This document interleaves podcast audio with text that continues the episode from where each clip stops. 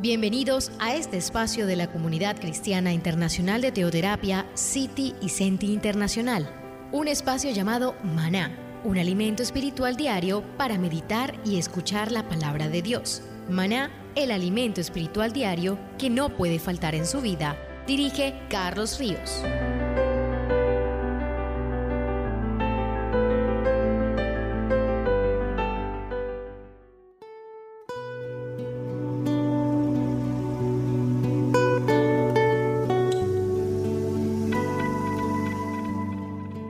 Pero muy buenos días queridos oyentes, bienvenidos a este tiempo devocional donde nos levantamos a buscar a Dios, su presencia y su palabra en la vida de cada uno de nosotros.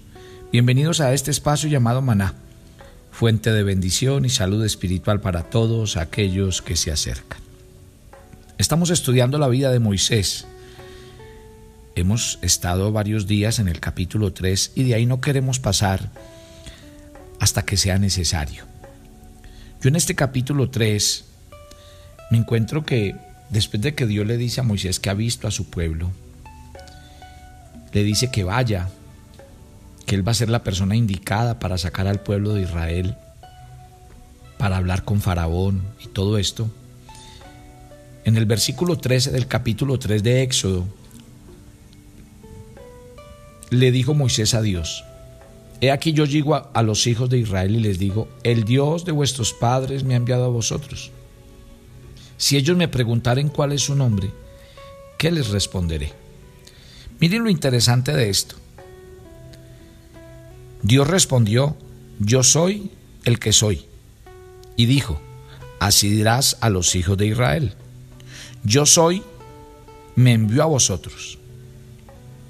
Cuando Dios le dijo, yo soy el que soy, estaba diciendo, yo soy el eterno.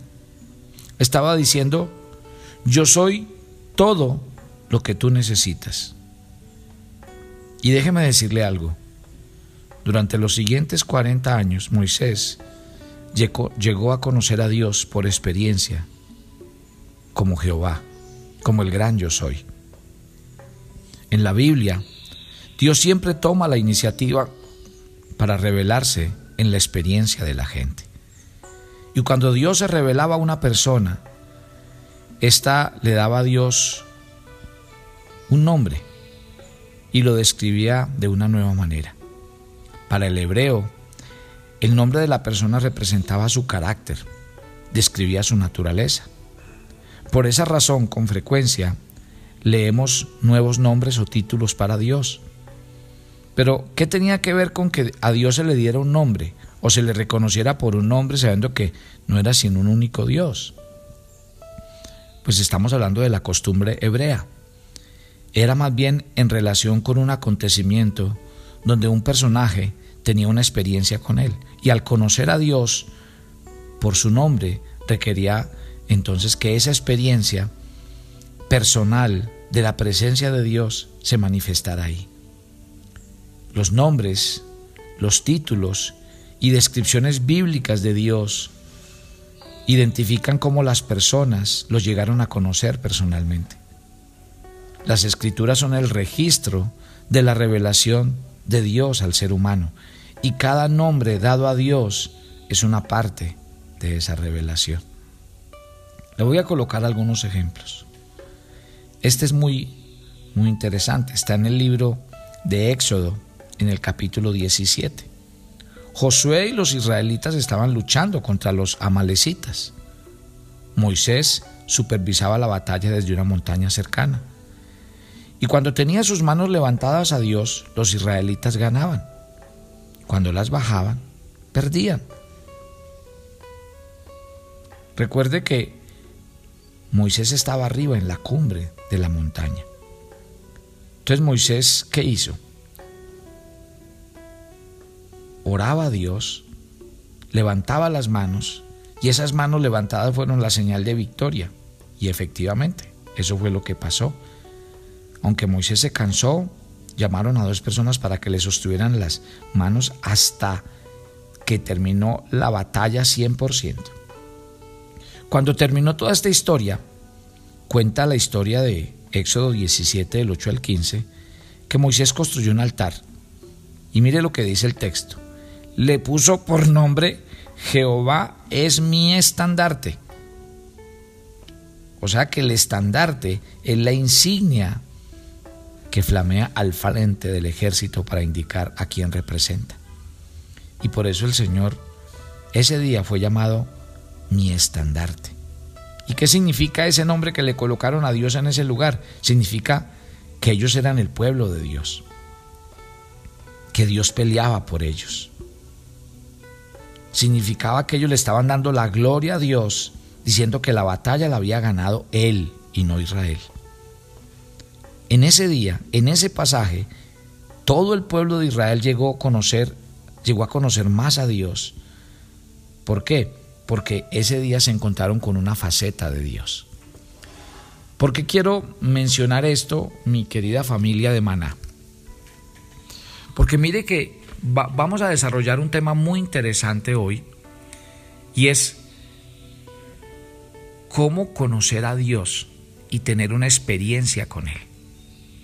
Esta conversación que están sosteniendo Moisés y Dios es muy interesante, porque Dios se le, se le presenta en una zarza, Dios le dice a Moisés, bueno, yo he descendido porque veo a, mi pueblo esclavizado, ya, ya Israel llevaba 430 años esclavo. Entonces Dios dijo, ya no más, yo voy a sacar a mi pueblo y yo te voy a escoger a ti, o más bien te he escogido a ti, para que liberes a mi pueblo.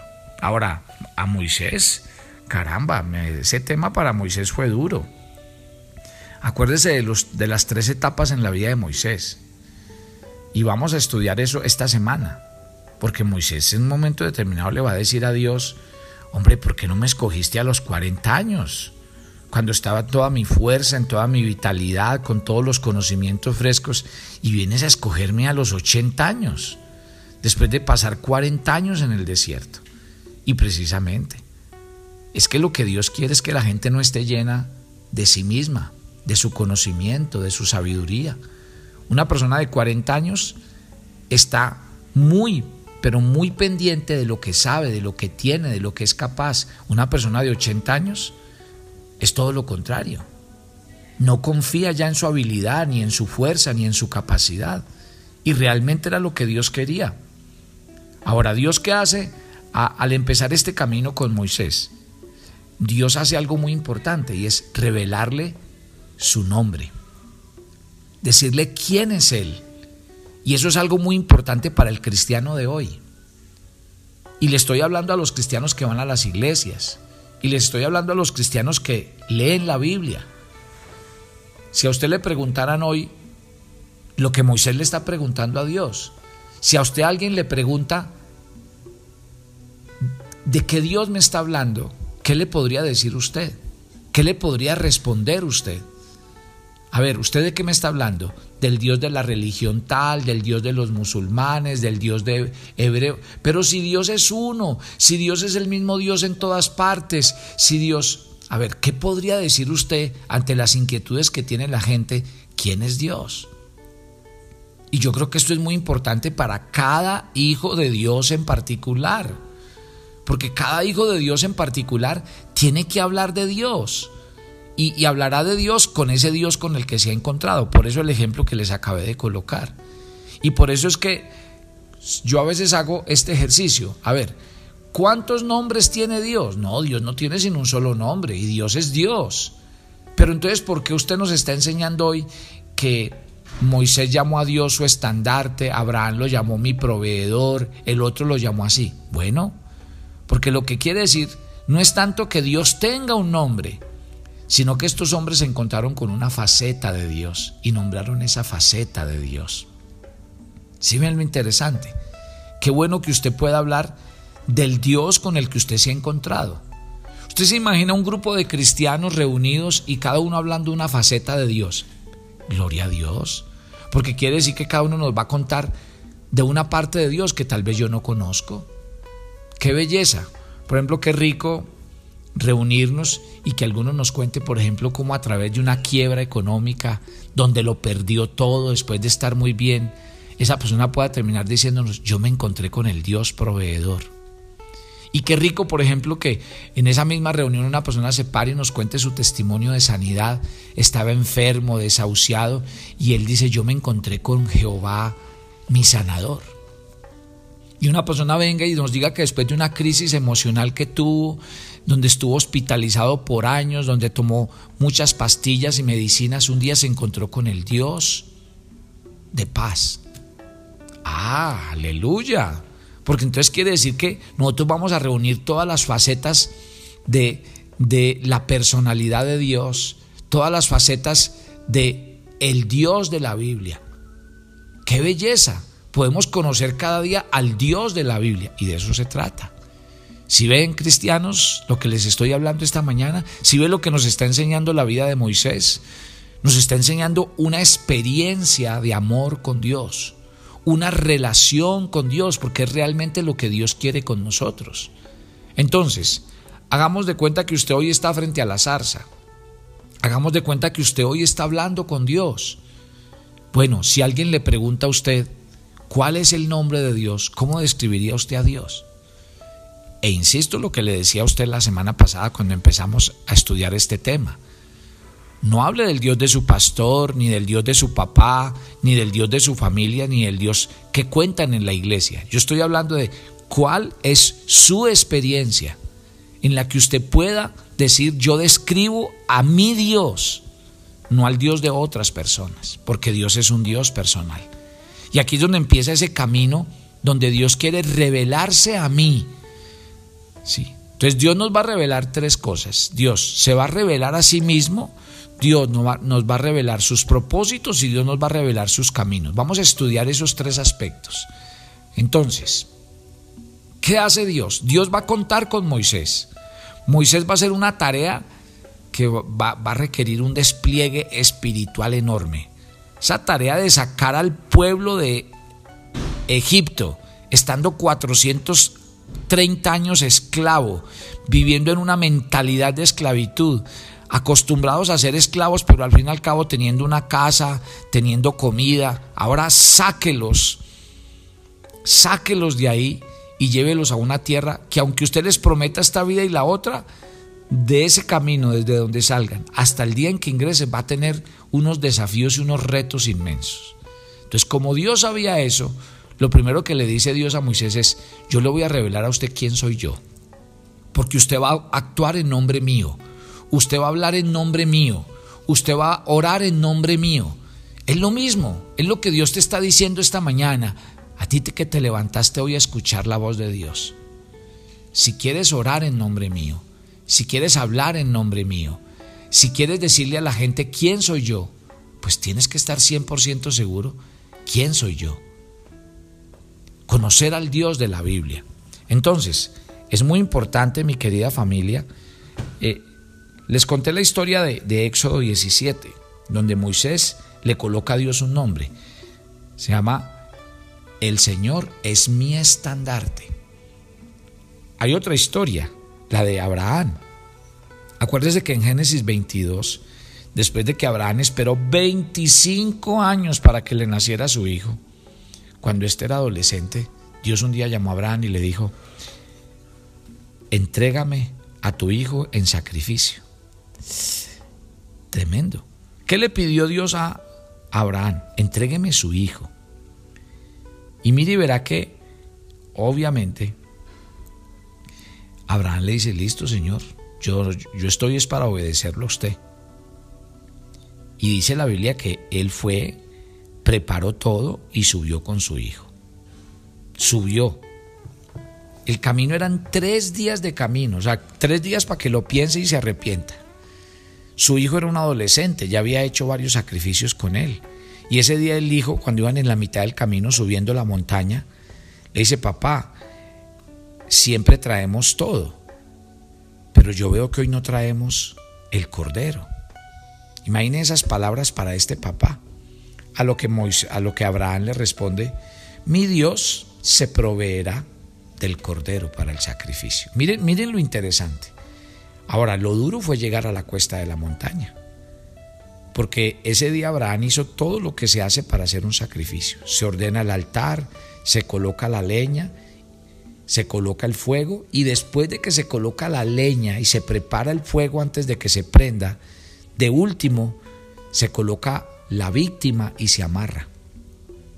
Usted imagina Abraham coger a su hijo y en vez de colocar ahí un carnero, colocar a su hijo y amarrarlo. Usted sabe lo que es su hijo amarrado diciéndole, papá, ¿qué estás haciendo? ¿Sabes lo que estás haciendo? Porque es que eso, el protocolo lo, lo hizo Abraham completico, completico. No fue que él, vamos a ver qué pasa, no señor. Amarró a su hijo y levantó el cuchillo, porque si usted lee Génesis 22, si quiere se lo dejo de tarea para que lo lea desde el 1 hasta el 18. Si usted lee, él levantó el cuchillo. Con el cuchillo levantado es cuando Dios le dice, no lo hagas. No lo hagas porque ahora conozco que temes a Dios. Y dice la Biblia que inmediatamente Abraham volteó y había un carnerito que se había trabado en, un zarza, en una zarza en sus cuernos y estaba ahí enredado. Y ahí fue donde Abraham le dio el nombre a ese lugar y dijo, Jehová Jireh, que significa el Señor es mi proveedor. Otra vez, mi querida familia. A ver, ¿quién se encuentra con el Dios proveedor?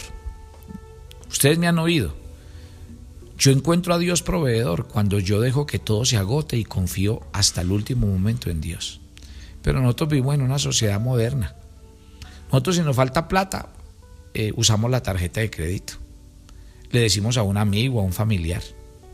Usted nunca podrá encontrarse con el Dios proveedor si usted tiene métodos humanos. Yo me encuentro con el Dios proveedor cuando yo sé que Él es el que me va a dar lo que yo necesito. Ese es el proceso donde una persona aprende a conocer a Dios, al verdadero y único Dios, y eso en todas las áreas de su vida. Por ejemplo, una persona que está sola, si una persona no aprende a hacer de Dios su compañía, se va a equivocar tomando decisiones buscando una compañía que no es. ¿Sí me entienden? De eso les estoy hablando esta mañana. Por eso, ojo con los métodos humanos. Porque es que nosotros como seres humanos lo más lógico es que siempre actuemos por lógica, por lo que diga nuestra mente. No. Si usted está en el ánimo de conocer a Dios, estos diálogos de Dios con Moisés, Dios con Abraham, Dios con los hombres de la Biblia son muy importantes.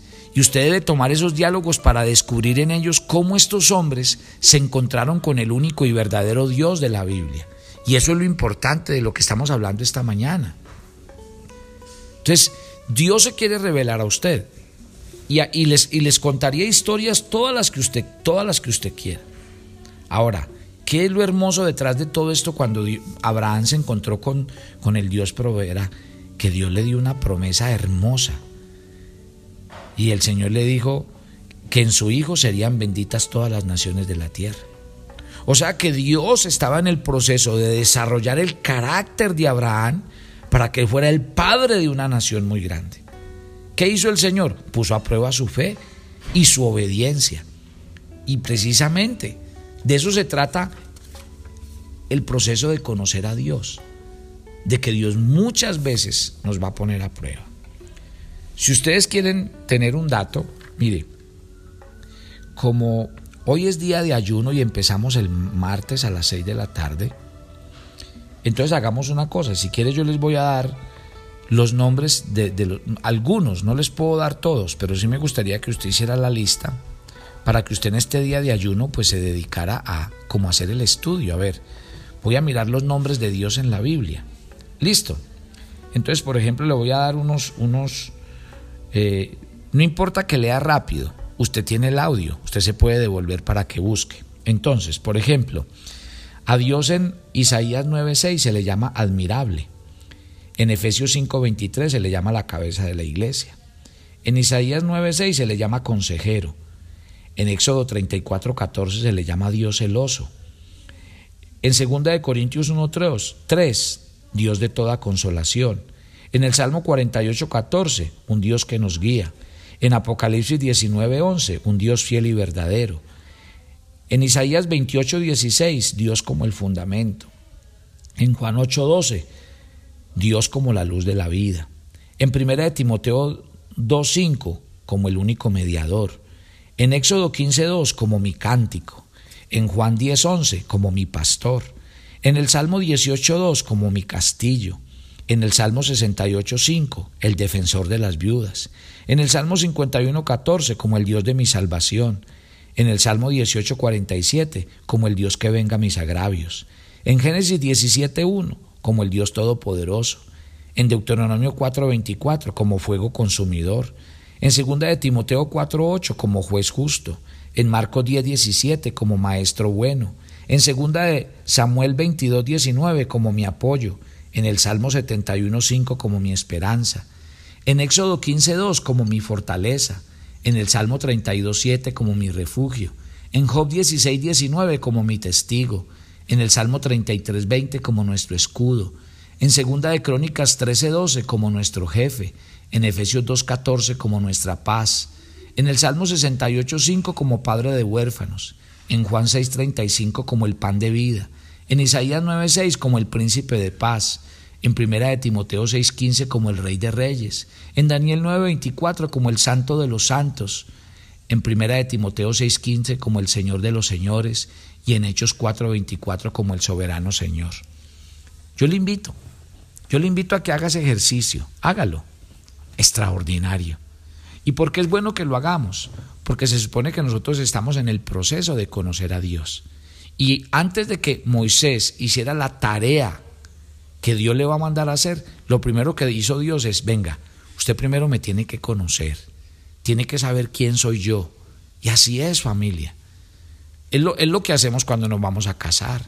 Primero conocer a la persona con la que vamos a compartir el resto de nuestra vida. Es lo primero que hacemos cuando vamos a hacer negocios, conocer a los socios con los que vamos a trabajar. Familia, usted y yo tenemos que conocer al Dios de la Biblia, para que conociendo al Dios de la Biblia nuestra vida espiritual sea una vida fructífera, verdadera. Yo le invito, haga este ejercicio que acabo de hacer y coja versículo por versículo y ore de esa manera. Padre, gracias por esta mañana. Gracias por hablarnos, por enseñarnos. Tú lo primero que hiciste antes de asignarle a Moisés la tarea fue revelarte a él. Decirle, me conoces. Y dígale a Dios esta mañana, yo te quiero conocer.